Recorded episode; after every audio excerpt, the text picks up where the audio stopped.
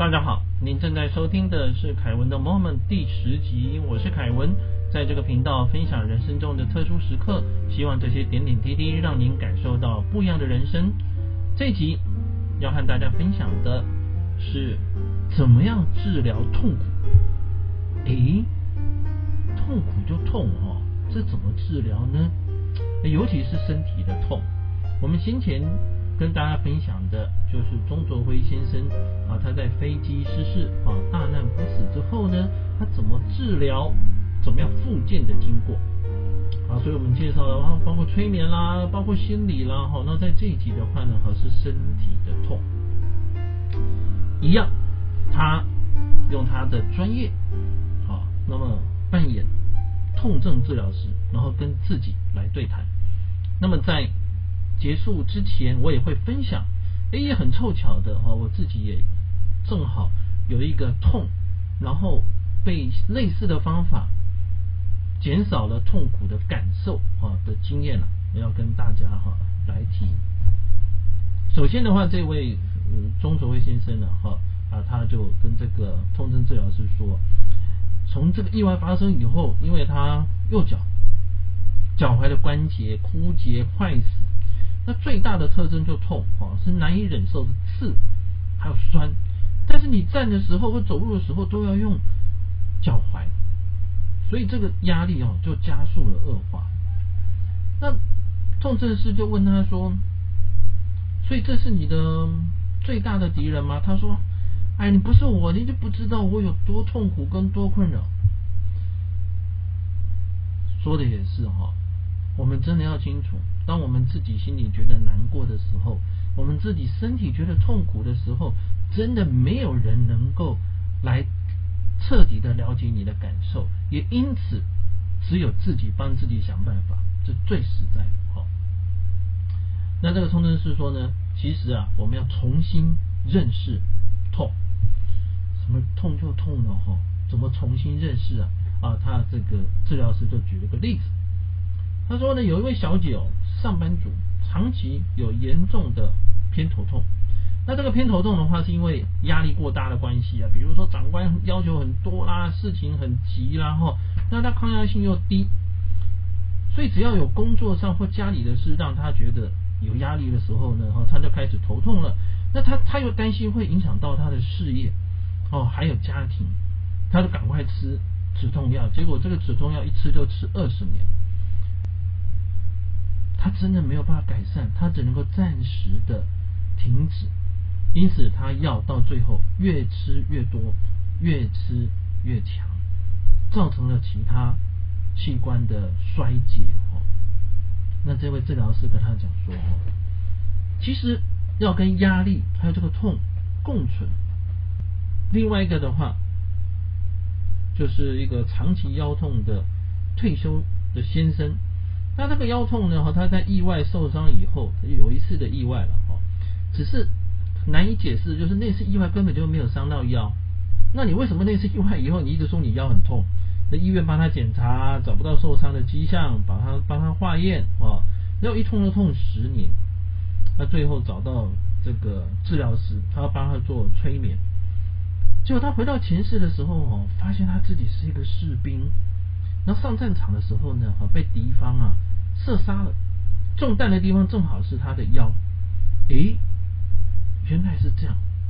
不仔细想一想，哦，这个这个真的是前世吗？还是说你只是潜意识里面对你自己腰痛做了一个他们叫投射了？哦，那你不管怎么样，你就了解了这是前世的因问题造成的。好了。前面的小姐是工作的压力，又不能辞职。这个先生的话呢，哈，更难以这个下手，因为是前世，你又不能够回到前世哈，然后让那个子弹呢去拐弯，那怎么办呢？啊，所以啊，这治疗师呢，哈，就跟他们讲一个观念，不要把痛哈跟其他的生活把它混在一起，也就是。我们身体其实会有各种的感觉，你可能觉得冷，可能觉得热，可能觉得有风，可能觉得有太阳。但是当痛，你一直去感觉它去对抗它的时候，其实你会把它放大，甚至把它视为是你的唯一。你唯一受到的就是痛，你把其他的感受、快乐都忘掉了，也就是你放大了放大了痛，但是呢，忽略了其他的有趣的东西。所以哦，其实是要学习共存啊。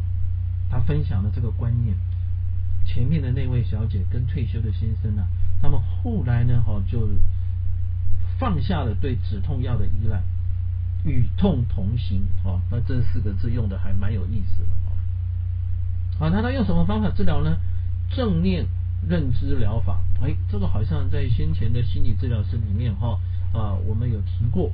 那下来的话就跟大家提哦，他就是首先呢要把身体的这种痛的思维先把它切断。怎么做呢？把眼睛闭起来。身体调整到舒服的位置，深呼吸三次，让身心放松，把呼吸放慢，那把新鲜的空气吸到小腹丹田的位置，就我们先提过的肚脐以下的地方。哈，那吐气的时候，想象把废气吐出来，接着从头部开始放松，然后从颈部、胸部、腹部、背部。双手、双脚、四肢都彻底的放松，注意呼吸，想象自己连皮肤、连肌肉、连头发、毛孔、细胞、器官、内脏通通放松。哎，这彻底的放松哈。那这个时候呢，想象一个白色的画面，好像电影幕一样哦。那它正在播播放着关于痛。的回忆还有片段，痛是感觉哦，居然还有回忆和片段，那也蛮有意思的。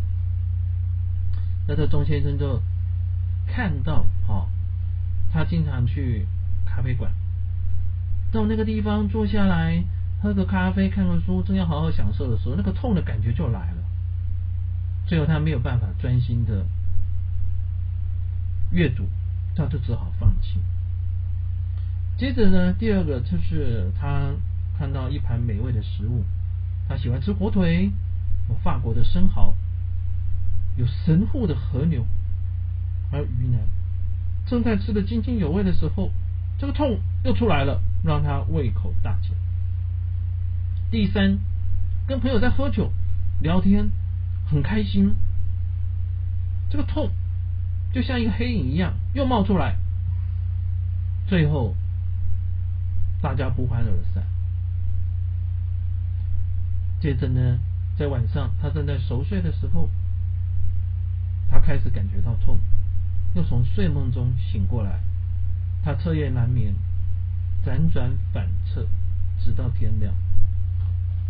这时候他开始想清楚，因为只要这个痛是一直存在的，你只要想到它，你把它放大的时候，它就会一直出现。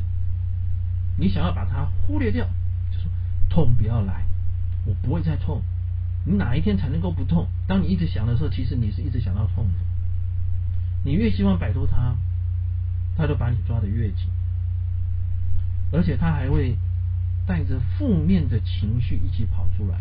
换言之，痛是一个身体的感觉嘛，但是因为这个痛会影响到你没有办法去享受生活，你需要别人来照顾你。所以你看人的时候呢，你从痛的感觉看到对方可能会很厌烦，也许会鄙视你，或者讥笑你，或者冷嘲热讽，但是自己又不得不去求人帮忙。所以从身体的痛到心理的痛，到情绪的自卑和哀伤，它就一连串的放大。但是他必须要习惯，因为。既然无可避免，只好面对我们刚刚讲到的与痛同行。其实还有其他的快乐的感觉，你可以把它给放在一起，这样子呢就不会把痛变成自己头号的敌人。好，这个是第一个了哈。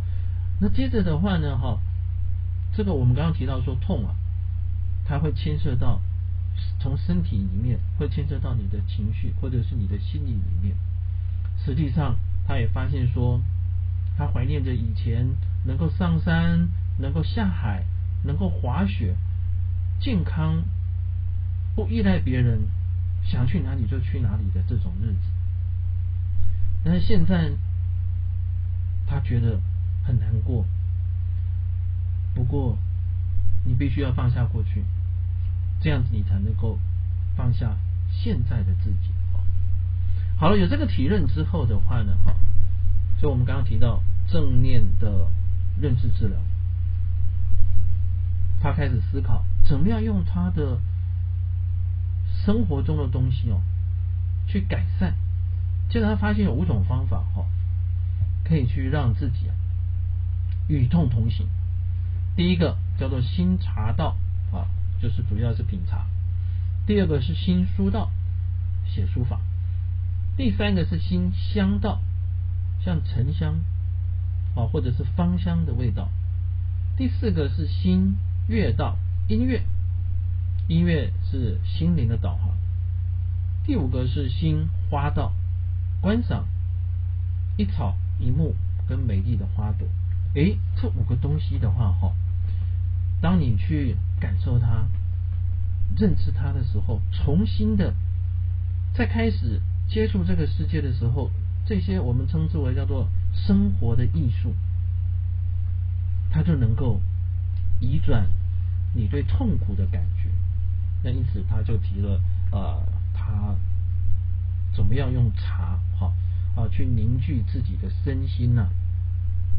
闭上眼睛，感受到茶的香气，听到了沸水的声音，摸到了灼热的温度。那你的鼻子呢，闻到了跟天地间纯然甜蜜细致的茶香。你品这个茶的时候，甘醇美味。当你透过你的五官重新的去感受生活中的美好的时候，心就放宽了。哎，这样也不错哦。我跟各位报告，我自己是比较少喝茶，但是我还蛮喜欢喝咖啡的。所以，我们也许可以把刚刚他提到的新茶道改成新咖啡道、新咖道啊，也是可以。你说不喜欢写书法，哎。写作或朗诵，也许是一个方式。重要是它传递的讯息，生活上面的艺术，让我们重新的去感受这个世界。好，所以就分成两个阶段。第一个阶段的话呢，哈，先去重新的认识痛苦，跟痛苦它从身体、从你的心理带来的不同的负面的压力和情绪。第二个的话呢？你喜欢的东西，透过你的五官重新的去感受，享受到生活中的乐趣和美好。这样子的话，似乎新的世界会比以前还要更有趣了哈。所以他呢就举一个例子，还有说说呢，我们比如说我们不喜欢一个人，你你听到光听到说他要出现的时候呢，你那种胃就开始痛，又抗拒又害怕。自己的心情就变糟了。这个人出现，就算他还没开始讲话，光你看到他，你就觉得面目可憎，影响食欲。各位，但是生命生活中就是有不完美，那这些完美的，这些不完美的哈，它其实才能够衬托出其他部分的美好。好，这是以前呢他提过的，通通都是白，你不知道白，它到底有。多纯净，白中有黑，才会更看得出白的明亮。好，那么接下来呢，哈就举了一个例子啊，叫马克，哈这位的他是一个高中生了，哈又聪明，记性又好，又努力，但是学业成绩的话差强人意。为什么呢？因为他只要哦要考试的时候，他的大肠肌躁症就会发作，就会胃痛、拉肚子，影响考试准备跟临场表现。诶。我有听过，有的人要考试的时候，就是会出现一些状况，就会很不顺。那有的时候，可能家长或老师会觉得说，啊，他是逃避了哈，其实不是，这就是一种身心的压力。那这个这位马克哦，他去看过医生，他有尝试过视觉意象、肌肉放松，像我们刚刚提到的那个呃正面认知的治疗，就有一些就是属于啊啊肌肉啊跟你的这个视觉的放松嘛哈。不过他成果的话就没有很好。那我们刚刚讲好像也很有道理啊，钟先生自己试了之后好像也有用啊，那为什么这个马克没有用呢？跟他聊了几次，这个治疗师跟他聊了几次之后，发现说，以前他尝试的叫做视觉想象，问题是这位马克他的视觉想象能力不强啊，但是他对气味很敏感，他闻到不同植物，他都会了解到这个植物的话是来自不同的品种，所以他就建议他，我们刚刚提到说有五种治疗方式，对不对？啊，其中有一种就是沉香或者是芳香，所以他就建议他做。所谓的新香道的治疗，甚至于抽出香，让他去做辨识，那培养他的放松和专注。那你要把这个香哈，从你的鼻子透到大脑里面。那么每一个因缘啊，每一个心念啊，都把它感受到说是独一无二的，每一天都是新的一天。那当这个香味散去的时候呢，我们把它想象成把我们所有的念头。都把它消失了。哎，这位马克练习这个月之后，他就不必再依赖药物了。考试的时候也不会有肠胃不适的问题。也就是我们知道必须要去处理，但是你用对方法的话啊，处理你的问题啊，就能够比较快，同时对你的帮助也真实的存在啊。我刚刚跟大家提过说呢，哈，我自己啊就有这样子的经验。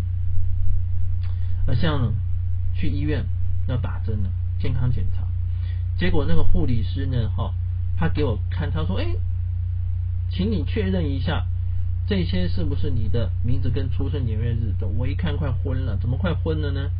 因为其实以前我也常捐血，哦，但是健康检查的时候呢，哈，它是好几瓶，可能要做不同的实验了，哈，所以光那个装血的管子就快十管。